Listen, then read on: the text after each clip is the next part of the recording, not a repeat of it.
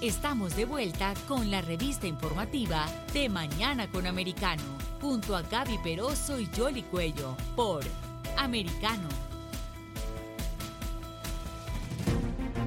Bueno, ayer en Colombia se produjo una reunión, algunos están calificándola hasta de histórica, porque fue entre el expresidente Álvaro Uribe y el presidente electo de los colombianos Gustavo Petro. Escuchemos un poco porque el expresidente Uribe tuvo oportunidad de resumirle a periodistas en la sede del Centro Democrático en qué consistió esta reunión que duró cerca de tres horas. Ellos estuvieron reunidos 30 minutos solos sin ninguno de los ah, que les acompañaron al encuentro. Después se sumaron los que estaban allí en el encuentro y el expresidente habló de algunos de los temas que pudo, eh, que pudo tocar con el ah, mandatario electo. Aquí está parte de lo que decía el expresidente Uribe que los que se van a ir del país, no, no se vaya nadie del país, trabajemos, trabajemos, trabajemos y trabajemos de manera alegre para servirle al país. Será el susto irse del país. ¿Qué me dice? Será el susto irse del país. No, yo invito a los colombianos a, a no irse de Colombia, a seguir en la patria con entusiasmo, con trabajo, con creatividad y con buena fe. Hay se van superando dificultades.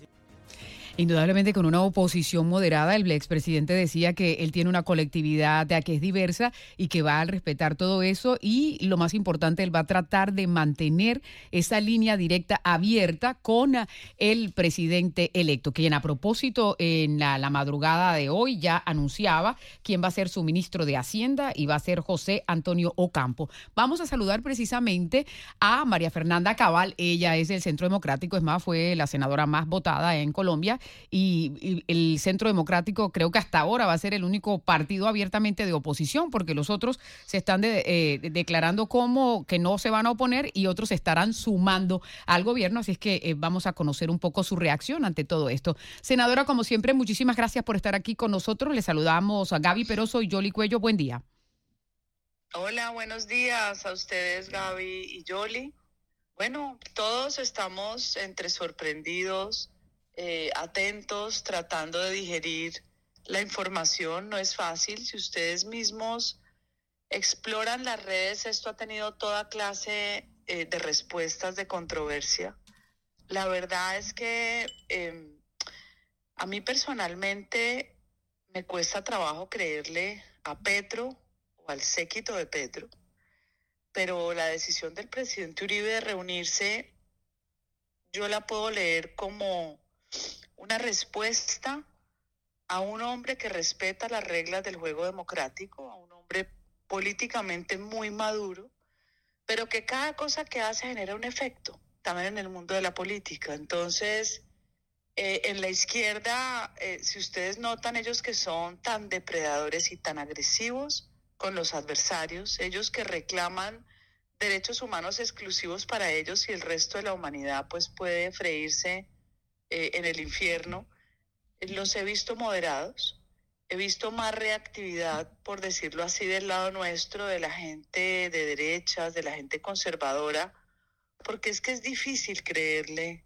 a las posturas, por ejemplo, de un Petro que todo el tiempo lleva décadas con un propósito, con un objetivo que es llegar al poder, pero siempre mintiendo, reiteradamente mintiendo y quienes lo hemos padecido en distintos escenarios, yo en Comisión Primera Constitucional, que tuve un debate y que se volvió épico para que también ustedes lo busquen, que después una periodista recoge, publica, que es María Isabel Rueda, una periodista reconocida, y se llama Las Mentiras de Petro. Petro dice tantas mentiras que llega un momento en que a uno le toca responder. Porque a veces uno dice, ay, qué pereza volverle a contestar a este personaje, yo me quedo callada pero llega un momento en que son tal el conjunto de argumentaciones falaces y de conceptos inventados que tenés que reaccionar. Yo me acuerdo en ese debate con Petro en Comisión Primera que se inventó un concepto que después lo vi repetir que se llama neoliberalismo fascista. Ustedes saben cómo ama un comunista la palabra fascista, que son sus pares, ¿no? Porque el fascismo no es derecha, el fascismo es socialismo pero con eso se encargan ellos de rotularnos a nosotros. Entonces la reunión lo veo más como un acto de generosidad con un costo alto, porque cualquier cosa que uno haga tiene un costo sobre todo en un país muy polarizado como Colombia. Y ya veremos, ya dio Uribe un paso generoso, ya veremos hasta dónde le dura a Petro eh, esa actitud supuestamente de llamar a un acuerdo nacional. Sí, eh, Chávez también lo hizo, ¿no? Eso era lo que quería. Un gran acuerdo nacional, yo lo triné, yo siempre seguí muy de cerca. Yo a ustedes alguna vez les comenté que yo sentía tanta desazón en mi corazón con el tema de Chávez, era como un presentimiento, porque yo viajé a Venezuela muchas veces con un programa que nos financió la AID a la Universidad de los Andes de, la, de Colombia, de la que yo hacía parte, con ONGs de ustedes que eran muy activas. Ustedes tenían unas organizaciones de base eh, para promover el voto limpio y enfrentar la politiquería mucho mejores que las nuestras.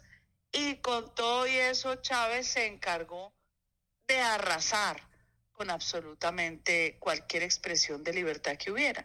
Entonces, esto para mí, eh, a mí personalmente, respondo por mí, es un libreto, es un libreto que se radicalizará en la medida de la incompetencia propia de la izquierda, porque el que no ha vendido un chicle en una tienda ahora nos va a enseñar a generar riqueza a los que hemos sido empresarios. Bueno, ya ven ustedes a Boric, ¿no? Boric parece una caricatura. El problema es que Chávez también era una caricatura. Y uno se ríe mientras estos salvajes se vuelven cada día más locos en el poder. Miren lo que está pasando también con las protestas en Ecuador, igualito a lo de Colombia. O sea, estamos frente a una tenaza del Foro de Sao Paulo totalmente repotenciada y ahora de la mano de Irán y de Rusia, que están en movimientos muy dinámicos y activos en la frontera con Venezuela. Ahora, senadora, eh, esa capacidad de enamorar, de envolver que tuvo Chávez, la tiene Gustavo Petro y tiene además la inteligencia y la experiencia política. Creo que uno de los puntos fundamentales para Colombia es que no lleguen a una constituyente y que las Fuerzas Armadas no se politicen. Esa ha sido una de las grandes eh, eh, diferencias en el continente, cómo Venezuela se enraizó todo este sistema y otras naciones como Argentina o Perú o Bolivia han ido y venido con estos regímenes. ¿Hay suficiente fortaleza para hacerle frente, o sea, frenar una constituyente y que los militares se mantengan al margen y defiendan la democracia? No lo sé, no lo sé, porque la reacción que ustedes ven hoy de los partidos políticos y los tradicionales que llaman mucho la atención es que se acomodaron. Cuando usted se acomoda es porque usted quiere parte de la torta del cumpleaños. Puede que usted no haya sido invitado, pero alguien le dijo, llega al cumpleaños, llega que no te van a echar del cumpleaños. Entonces vos llegas y quieres un pedazo de la torta. ¿Qué traduce esto?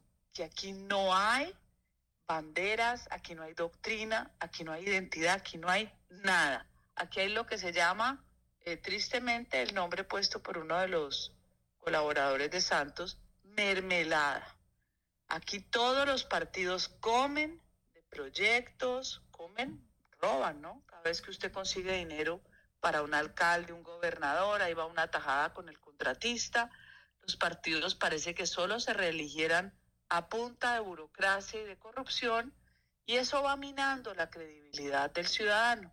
Por eso solo quedaremos aquellos que continuemos así nos sintamos solos, enarbolando banderas que llegan a la convicción de la gente que cree que esto sale adelante principios y valores, porque uno no puede tirar todo por la borda. Ahora, senadora, pero eh, efectivamente... No sé cuánto resista, Yoli, no sé cuánto resista. Pero eso fue uno de los puntos... constituyente no, pero ¿sabe qué me preocupa con América Latina?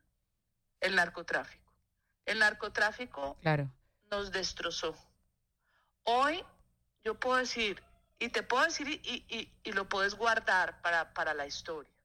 Jamás hubiera ganado el socialismo en Colombia sin la ayuda del establecimiento sin la ayuda de lo que llamaron muchos años el régimen, el régimen mafioso de las élites políticas revolucionarias de Colombia, de los estratos más altos, que siempre les gustó hacer negocios con la izquierda, que fueron socios de la extrema izquierda para los negocios, para lavar dinero, y que terminaron replegados a la corrupción. Es la misma receta del Foro de Sao Paulo. Jamás Petro hubiera llegado a donde llegó si no es con la complacencia de Juan Manuel Santos. Por eso la mayoría de los ministros van a ser de Santos y se los digo, Gaby y Yoli, ténganlo en cuenta.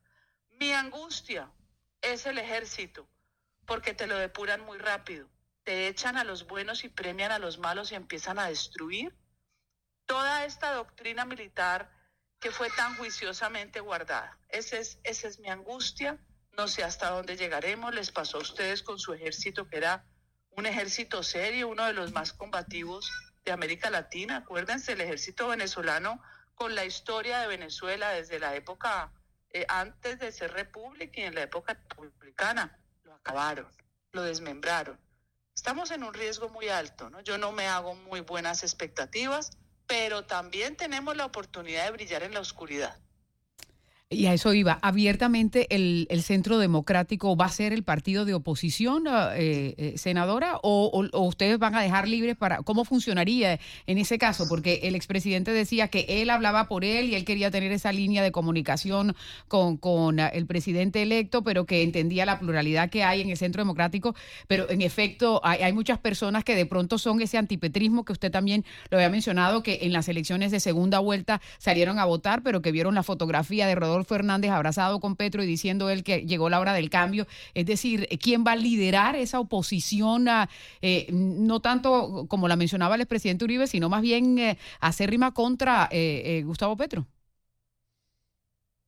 El presidente habla por él porque él no quiere meternos en la misma colada y prácticamente licuarnos como partido y de hecho yo no lo aceptaría tampoco. Yo jamás ni siquiera pretender que el partido se declarara independiente como han hecho muchos. Ustedes ya vieron cómo se acomodó el partido de la U. Salieron corriendo el Partido Liberal. Y el conservador. acuérdense. Claro, pero es que, pero es que uno tiene que leer los tiempos. ¿Usted se acuerda cuando César Gaviria estaba en la OEA y la expectativa de los venezolanos cuando el tema de Chávez igual se acomodó? O sea, hay que, la gente hay que conocerle su esencia. El Partido Conservador que nace con una bandera específica y con una estatura de cultura y de moral, también terminó replegado. Unos como partido de gobierno, ¿no? Ojo, el conservador no es de gobierno, va a ser independiente. La independencia te da poder probar mermelada y poder hacer oposición ya cuando pensés que esto está como muy extremo, entonces la gente que votó por vos te toca la puerta y te dice, hey, ¿usted qué le pasa? Nosotros tendremos obligatoriamente que ser oposición.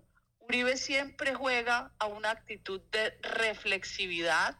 Yo no sé hasta dónde podamos nosotros reflexionar con un gobierno, como digo yo y lo repetiré, es como decía Churchill, cuando usted se le acerca al cocodrilo, usted no sabe si los dientes que le muestra es porque se está riendo, porque se lo va a tragar. A eso estaremos nosotros atentos. Y bueno, y ojalá que siempre lean muy bien ese libreto que aplicaron en Venezuela porque es exactamente el mismo. Por lo menos ya tienen una experiencia aprendida. Muchísimas gracias, senadora, por estar aquí. Gracias a ustedes, de verdad. Buen día. Buen día, era la senadora colombiana María Fernanda Cabal. Vamos a hacer una breve pausa y enseguida vamos con una entrevista desde la ciudad de Madrid, desde el seno de la OTAN. Va a hablar Estados Unidos con aquí con Americano. Ya venimos.